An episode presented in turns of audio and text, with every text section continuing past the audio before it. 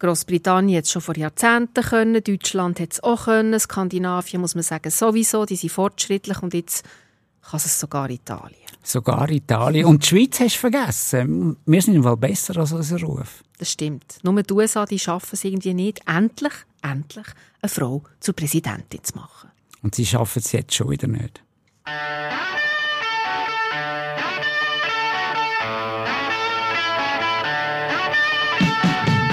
Willkommen zu 1776 im Amerika-Podcast mit dem Peter Vossli. Und mit der Nicoletta Cimino. Du, ähm, es wird, kommt wahrscheinlich wieder zum Rematch. Biden gegen Trump. Ja, wahnsinnig spannend. Mhm. Es ist fast ein bisschen langweilig und wegen dem reden wir heute über etwas anderes, nämlich warum es in den USA bis jetzt keine Frau geschafft hat, ins Weiße auszukommen. Da muss man vielleicht schnell zurückspulen, was in den letzten Wochen so passiert ist. Da können wir nämlich auch darüber reden, warum das es auch das mal nicht geklappt. Es hat Vorwahlen gegeben in zwei Staaten. Seit der Republikaner ist die Überraschung total ausgeblieben. Der Donald Trump hat mit großem Abstand gewonnen, sowohl in Iowa wie in New Hampshire. Äh, ja, und seine Konkurrentin Nikki Haley ist weit hinter ihm.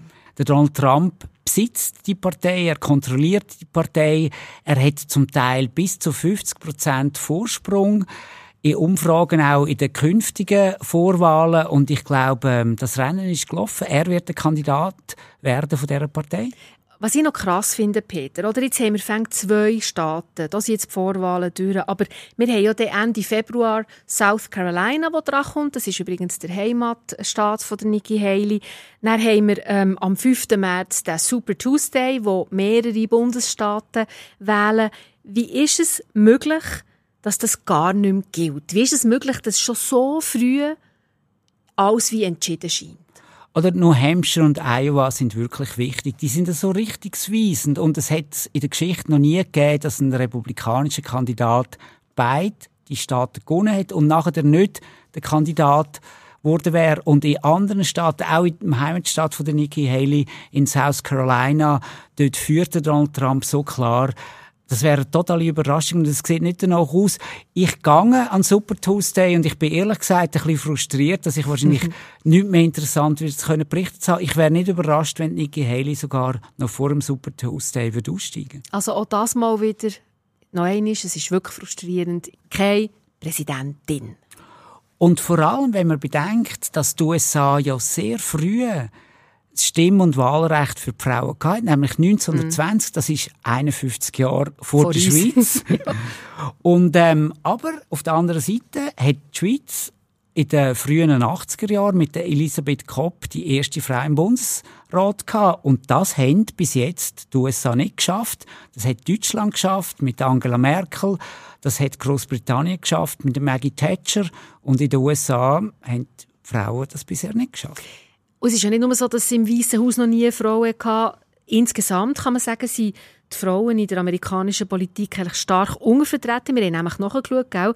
von den bisher insgesamt 2003 Senatoren, die es je hatte in der US-amerikanischen Geschichte, sind nur 60 Frauen. Also, das ist wirklich absurd. 2003 Leute und nur 60 davon waren Frauen.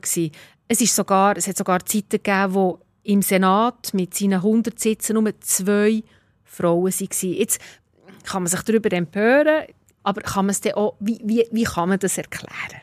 Man muss wirklich das Land ein bisschen anschauen. Seit 1920 sind die Frauen und die Männer gleichberechtigt, auf dem Papier. Mhm. Und es ist ja so, dass die amerikanische Gesellschaft gegenüber ähm, den europäischen Gesellschaften wirklich sehr viel fortschrittlicher ist. Die Frauen sind eigentlich in allen Bereichen von der Gesellschaft viel präsenter, im Sport, in der Kunst, in der Wissenschaft sind die Frauen wirklich sehr viel besser vertreten. Wenn man aber Politik anschaut, dort gibt es die Glasdecke. Und das hat zwei Gründe. Zum einen ist es für Frauen sehr viel schwieriger, Geld zu sammeln. Und zum anderen, und das, und das hat braucht so, oder? Viel Geld braucht es in der Politik? Die amerikanische Politik, das ist das Geld ist Schmiermittel. Mhm. Und zum anderen werden Personen wiedergewählt, wo man schon kennt. Also sogenannte Name Recognition ist sehr wichtig und es gibt Männer, die bleiben 20, 30, 40 Jahre im Senat und die, dort bringt man eigentlich die Typen nicht weg und für die Frauen ist es dann schwierig, das Geld zu sammeln und die Männer aus dem Amt zu bringen. Du hast vorhin gesagt, die Frauen sind in der amerikanischen Gesellschaft einfach viel präsenter, außer eben in der Politik. Aber wenn man sich jetzt politisch engagieren als Frau und vielleicht auch Macht will und etwas will verändern und weit rauf will mit der politischen Macht, was machst du in den USA? Es ist mittlerweile ein bisschen besser geworden. Ein Viertel der Sitze im Kongress sind mittlerweile von Frauen besetzt. Und in der Schweiz sind das etwa 40 Prozent. Aber für viele, viele Jahre ist es so gewesen, dass wenn eine Frau sich politisch engagieren im politischen Betrieb hinein will, dann ist sie in Journalismus gegangen. Und wenn man zum Beispiel ähm, die amerikanischen Fernsehsender anschaut, wenn man Zeitungen anschaut, wenn man Magazine anschaut, dort hat es sehr viele Frauen in absoluten Top-Positionen, sehr viel mehr als in der Schweiz oder in Deutschland. Das ist ja schön für uns Journalistinnen, aber es ist ja nicht das Gleiche. Also wenn du politische Macht willst, das ist ja nicht das Gleiche wie Journalistin. Als Journalistin hast du eine andere Aufgabe. Ich finde das ein bisschen, kann man das wirklich vergleichen? Weißt, das hat ja nicht die, du hast ja nicht die gleiche Einflussnahme als Journalistin. Und dann musst du sagen, okay, ich komme nicht in die Politik hinein oder es ist mega schwierig, dann gehe ich halt in Journalismus. Wir hatten mal eine Amerikanerin, dass es erklärt, dass wirklich die Türen in die Politik sind vielen Frauen verschlossen. Frauen, die politisch sehr interessiert sind, die Fragen haben zur Politik, wo, wo möchten näher sein an dem politischen Geschäft und die sind dann halt in Journalismus gegangen und haben den Politiker Fragen gestellt. Aber das ist natürlich absolut recht. Es wäre fatal, wenn Journalistinnen und Journalisten würden Macht haben. Wir sollen keine Macht haben. Wir beobachten und wir geben den Leuten Instrumente, Informationen, damit sie können entscheiden können. Eine hat ja viel Macht in den USA. Und sie hat es fast, fast ins Weiße Haus geschafft. 2016 war sie die Kandidatin für die Demokraten. Sie ist antreten gegen Donald Trump, Hillary Clinton.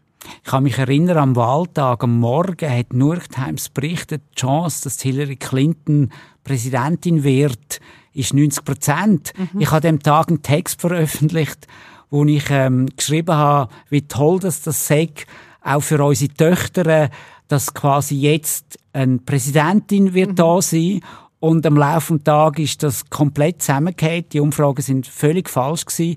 Ich bin an der Siegesparty von der Hillary Clinton in New York und sie ist natürlich dann nicht gekommen und mein Fotograf und eine Videojournalistin, wir sind ins dritte an die Wahlparty vom Donald Trump gegangen und er ist Präsident geworden. Und das ist wirklich verrückt, oder? Wenn man das Gefühl hat, ist mit einem Bein eigentlich schon drin. Also sie hat ja das Weiße Haus kennt äh, aus ihrer Zeit als äh, First Lady und dann ist sie ähm, äh, State Secretary, also Außenministerin. Ich glaube, man kann sagen, die hat einen guten Job gemacht als Außenministerin. Senatorin ist sie und ja, auch sie hat es nicht geschafft.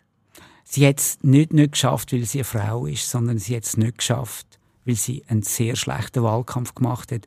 Du hast gesagt, sie ist eine sehr gute Politikerin gute Senatorin, gute Außenministerin, aber sie hätte nicht können auf die Leute zugehen. Sie hätte den Leuten nicht können erklären, warum er sie muss wählen. Und dann hat sie die Leute beschimpft als Deplorables, wo letztendlich im Rostgürtel, also im Mittleren Westen, die Wahl entschieden hat. Und sie hat wegen dem verloren. Und, was man nicht vergessen darf 2008, wo sie schon mal versucht hat, Präsidentin zu werden, dort ist sie abgeschossen worden von den Demokraten selber. Also, eine Beraterin von Barack Obama hat sie als Monster bezeichnet. Und man hat wirklich alles gemacht, um die Frau zu verhindern. Dann ist eben der Barack Obama dann zum Kandidat äh, gekürt worden und Hillary Clinton und die Demokraten haben dann 2008 ihre eigene Kandidatin abgeschossen. Das finde ich schon ein bisschen bitter. Und es ist eigentlich acht Jahre später ist etwas Ähnliches passiert. Dort haben die Anhänger und die Anhängerinnen von Bernie Sanders haben extrem ähm, gegen Hillary Clinton agiert und zwar nachdem, wo sie schon Kandidatin war von, von den Demokraten. Ich kann mich erinnern an die Rede von Bernie Sanders an der Convention,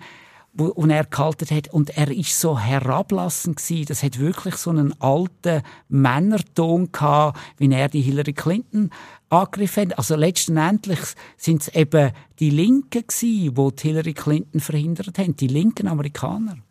Zurück zu der Nikki Haley. Sie ist ja nicht eine Linke, sondern eine konservative Frau. Allenfalls hat sie bessere Chancen, mal ins Weiße Haus zu gelangen, trotz jetzt der, muss man sagen, dem Rückstand, den sie jetzt im Moment hat, äh, vis-à-vis von Donald Trump. Es gibt ja Gerüchte, dass er sie vielleicht zur Vizepräsidentin machen Aus der Sicht von Donald Trump wäre das sicher keine schlechte Idee, weil Nikki Haley gilt als moderat und Donald Trump braucht die moderaten Stimmen, vielleicht sogar auch Stimmen von ein paar Demokraten, die Angst haben, den alten Mann Joe Biden zu wählen. Und insofern wäre natürlich Nikki Haley da eine interessante Option, zumal der Donald Trump ja sicher nur vier Jahre Präsident sein kann. Und Nikki Haley wäre dann eine Person fürs 2028. Und das würde ja eigentlich so in ein Narrativ passen, wo wir haben festgestellt haben, was es gibt. Oder? Wenn immer in den letzten Jahren oder Jahrzehnten im Westen zum ersten Mal eine Frau wirklich an die Macht ist in einem Land, ist es eine konservative. Die Margaret Thatcher in Großbritannien, Angela Merkel in Deutschland, Giorgia Meloni in Italien. Und in der Schweiz ist es genauso gewesen. Die FDP hat es geschafft, mit der Elisabeth Kopp die erste Frau im Bundesrat zu bringen. Also auch da eine bürgerliche Person. Und das finde ich schon sehr spannend, dass es die Bürgerlichen, die Liberalen sind, wo Frauen ab Macht bringen und nicht die Linken, wo sich ja der Feminismus auf die Fahne schreiben. Es hat halt vielleicht damit zu tun, dass man es machen muss und nicht nur muss darüber reden muss. Aber gut, das ist ein anderes Thema. Was mir noch ist in den Sinn gekommen, Jetzt vorhin, als ich dir zugelassen habe, Peter, nehmen wir jetzt mal an, der Donald Trump, und wir wissen ja, der hat massive juristische Probleme. Nehmen wir mal an, die würden so gross werden, dass er nicht mehr Wahlkampf machen kann oder wie auch nicht mehr kandidieren kann, weil es einfach zu Verurteilungen kommt oder was auch immer. Jetzt ist eigentlich nur noch Nikki Haley im Rennen neben ihm, die hat sich noch nicht rausgezogen. Ähm, was würde jetzt passieren, wenn das würde eintreten? Der Parteitag ist im Sommer von der Republikaner, wo theoretisch würde Donald Trump gekürt werden als Kandidat. Ähm, wenn er das nicht kann, würde automatisch jetzt quasi wie Nikki Haley dann Kandidatin sein für die Republikaner. Die Frage, die du jetzt aufgeworfen hast, ist natürlich eine Frage, die Donald Trump extrem interessiert, mhm. weil Donald Trump weiß, dass er juristische Probleme hat und dass die juristischen Probleme seinen Wahlkampf und seine Kandidatur könnten stören. Wegen dem hat er alles unternommen, um die Kandidatur so früh wie möglich können zu sichern. Mhm. Weil er will nicht, dass man ihm die wieder wegnimmt. Und jetzt sieht es aus, dass er sich die Kandidatur sehr früh kann sichern kann. Was theoretisch möglich wäre, ist, dass man am Parteitag im Juli in Milwaukee zum Schluss kommt, Donald Trump müssen wir ersetzen. Und dann kommt es zu einer sogenannten Brokered Convention. Das ist so ein Hintertür. Parteitag, wo man nicht quasi die Leute abstimmen sondern einfach in der Hintertür entscheidet, dass jemand anderes Präsident werden Ich halte das für ausgeschlossen, weil Donald Trump hat die Partei so sehr im Griff. Die machen genau das, was er will. Und er würde das auf keinen Fall zulassen, weil er halt die Kandidatur sich sehr früh gesichert hat. Ich glaube, wir machen hier einen Punkt. Merci vielmals, Peter, für das Gespräch. Ich danke dir, Nicoletta. Wenn ihr diesen Podcast gut findet, dann ihn doch weiterempfehlen. Euren Freunden, Bekannten, Familie. Man kann uns abonnieren. Man findet uns auf allen gängigen Podcast-Plattformen. Bei Spotify, bei Apple Podcast und dünnt uns vor allem sehr, sehr, sehr hoch bewerten. Tschüss, Peter. Tschüss.